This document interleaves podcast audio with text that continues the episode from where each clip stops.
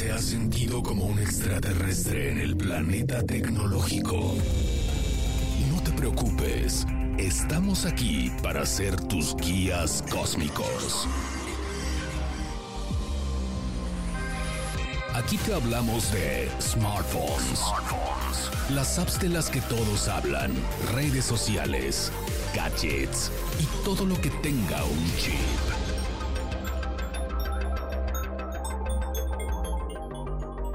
Ajusta tus auriculares y acompáñanos en esta aventura tecnológica con Wiki Chava, Dalia de Paz y Adrián Campos.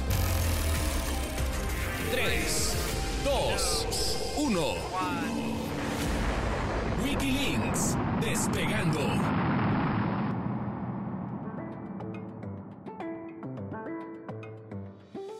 Y llega de nueva cuenta esto que es Wikilinks, su podcast de tecnología de confianza, esta vez con el señor Adrián Campos y tengo el gusto de saludar a Vicky Chava y nos falta nuestra compañera que anda por tierras orientales. Siento que se va a terminar toda la temporada del podcast y Dalia no va a estar, pero la verdad es que su agenda está bastante complicada, ella está con toda la disposición, pero bueno, aquí dos, no tres, hoy dos eh, periodistas de tecnología, dos periodistas de tecnología hablando de cómo va a cambiar el futuro y cómo está moldeando nuestra sociedad y todo lo que vamos a hacer el día de hoy y el día de mañana gracias a la tecnología, poco no? Así es. Y creo que algo que nos debe de poner a pensar, Don Wiki, es esto que está ocurriendo. Digo, es lo que les comentaba a todos. Es la primera huelga que vemos ocasionada por la inteligencia artificial, que es la huelga de guionistas en Hollywood.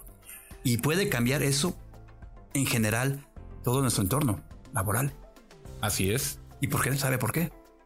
Porque la inteligencia artificial está siendo entrenada a final de cuentas. Entrenamos la inteligencia artificial para que éste pueda pues de alguna forma eh, ayudarnos a ser una herramienta de trabajo y ser algún complemento a todo lo que podemos hacer. Sin embargo, también depende de la forma en que empecemos a entrenarla y este podría llevarnos a perder nuestro trabajo y es lo que algo que pues a la gente le está preocupando.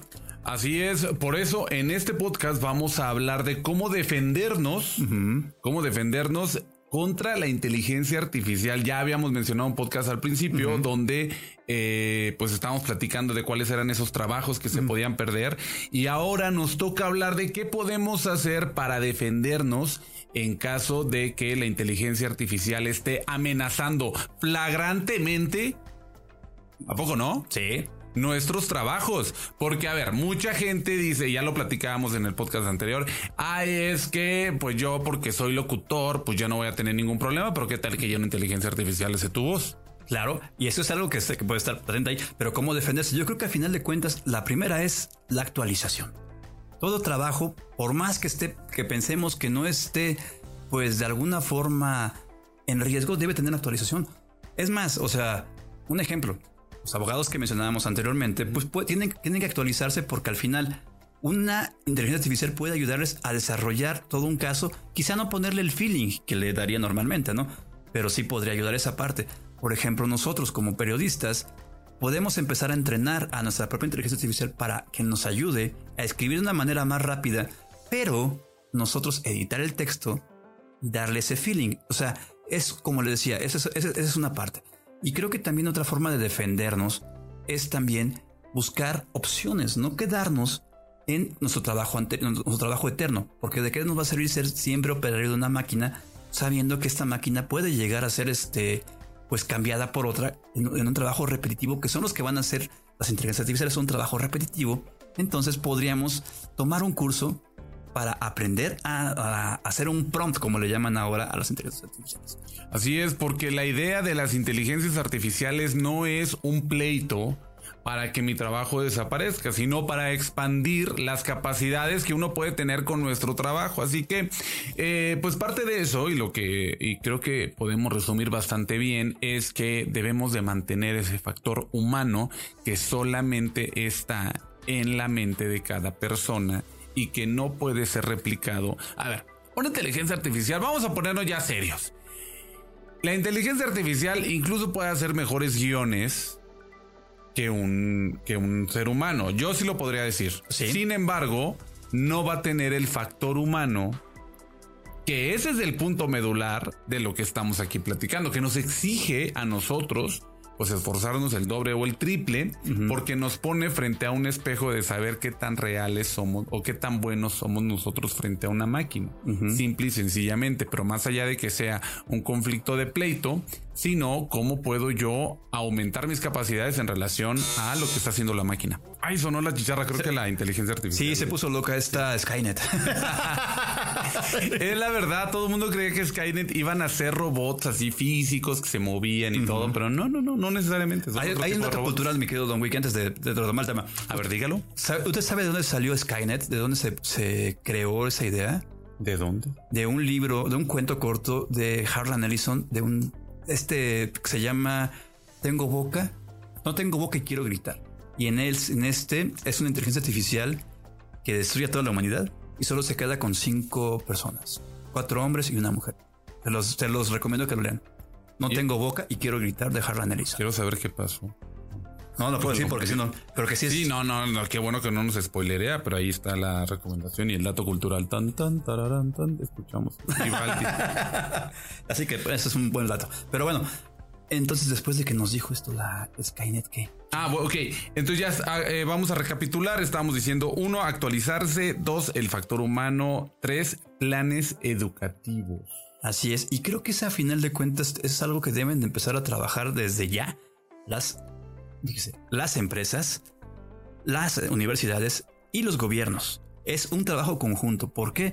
Porque al final las empresas van a saber qué es lo que, qué es lo que van a requerir y obviamente tienen que trabajar con las universidades para crear planes de estudio que permitan también este, este, que los actualizar los alumnos. Pero también los gobiernos deben de empezar a no hacerlo solamente a nivel universidad, sino que empiecen a trabajar desde preparatoria. Es más, hay universidades, hay preparatorias que ya están dando eh, a los chavitos carreras de, bueno, no carreras, certificaciones en este de codeo.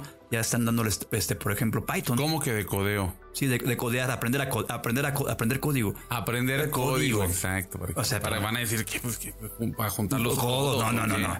Este, le están enseñando ya este Python, lo que para nuestra generación era el equivalente a aprender Excel o Word. Ajá, ajá. Entonces, eso es lo que deben de hacerse. Ahora, los, ahora pues eso es lo, que, lo que se debe tener en mente. También creo que los gobiernos aquí deben de, entender que, eh, pues al final, si no les das a los jóvenes universitarios o preparatorianos las herramientas para enfrentarse a esto, nos vamos a enfrentar a el siguiente punto. El siguiente punto, que un poco lo que platicábamos era para llegar a esto que está o que ha ocurrido, eh, que tenía que ver con la huelga que está desarrollando en Hollywood.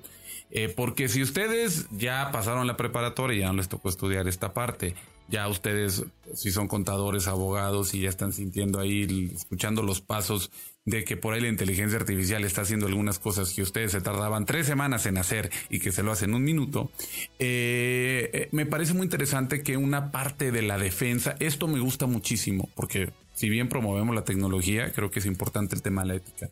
Y es lo que están pidiendo en esa huelga, ¿no? Así es, que justamente se tenga un marco ético que pocas veces en las inteligencias artificiales se tienen, porque las haces trabajar sin siquiera tener, saber cómo va a afectar a la gente. En este caso, pues el primer paso que dieron la gente de, Hollywood fue la huelga para exigir sus derechos laborales.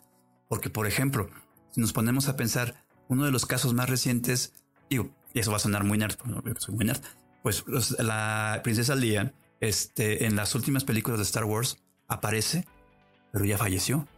Utilizaron su imagen a través de, de, de, artificial y ahí ¿A quiénes van a ir a parar los, los, los, el dinero que se generó con esa imagen? Porque al final lo utilizaron. Pues fue a parar a, aquel lado.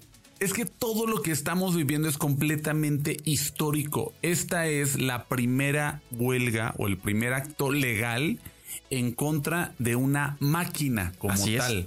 Entonces, esa es la importancia y aquí reside un, va a ser un precedente bastante importante en la lucha por la defensa laboral. ¿A qué voy con esto?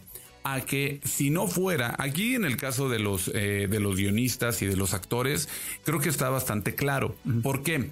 Porque en el caso de los guionistas, para que tengamos más contexto, ellos dicen, claro, una inteligencia artificial desarrolla un guion porque se está basando en una gran cantidad de textos creativos que nosotros escribimos y que hay derechos de autor relacionados con eso, que si ustedes utilizan una inteligencia artificial para elaborar alguna adaptación o algo más, ustedes están utilizando un producto que tiene derechos de autor. Así es.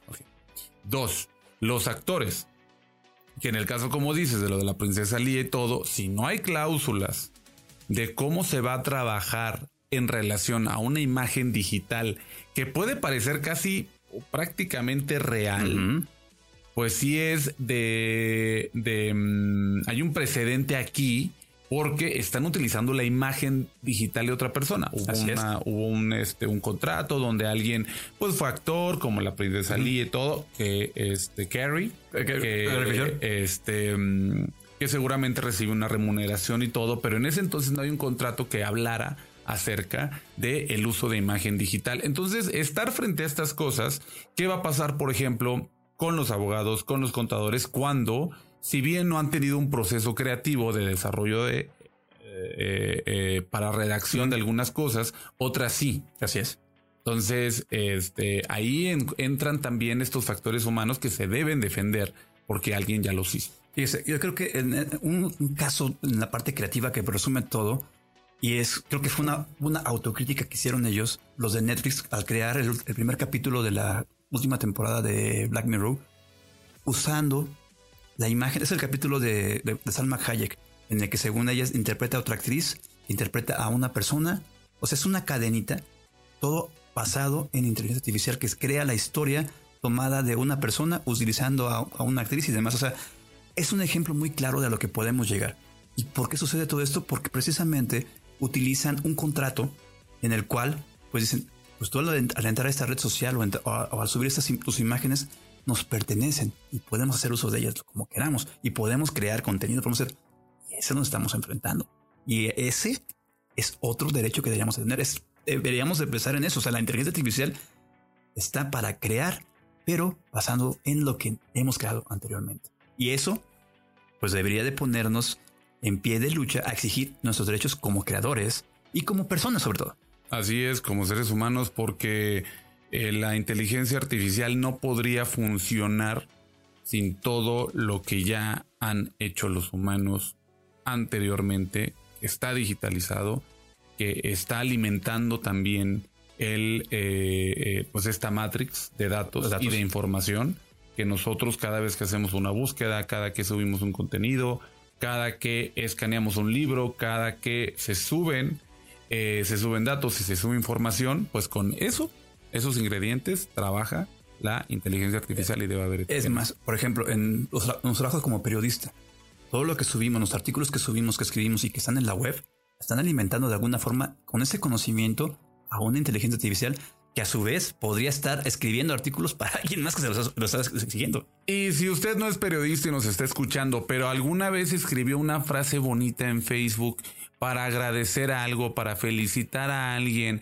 para dar su discurso ahí de graduación porque no lo pudo dar en persona, pero le escribió a esa persona importante o con todo el despecho le aventó una indirecta a alguien tengan por seguro que es muy probable que una inteligencia artificial agarró parte de esas palabras de afecto, de cariño, de lo que ustedes crearon para que el día que alguien por ahí le ponga en ChatGPT, elabora una carta donde felicites al grupo de la, por la graduación de quinto A de la escuela Niños Héroes y te sale un texto por ahí. Sí están las palabras de muchos de lo que lo escribí. Ay, ya no quiero pensar. Mejor vámonos, Don Wiki. Vámonos porque tenemos todavía vienen vienen vienen más, vienen temas, más temas, así que espérenos la próxima semana. Nos vemos. Así es, muchísimas gracias por favor este a nuestros a los productores, a, Gamita y al señor Carlos H. Mendoza. Hasta la próxima. Hasta la próxima.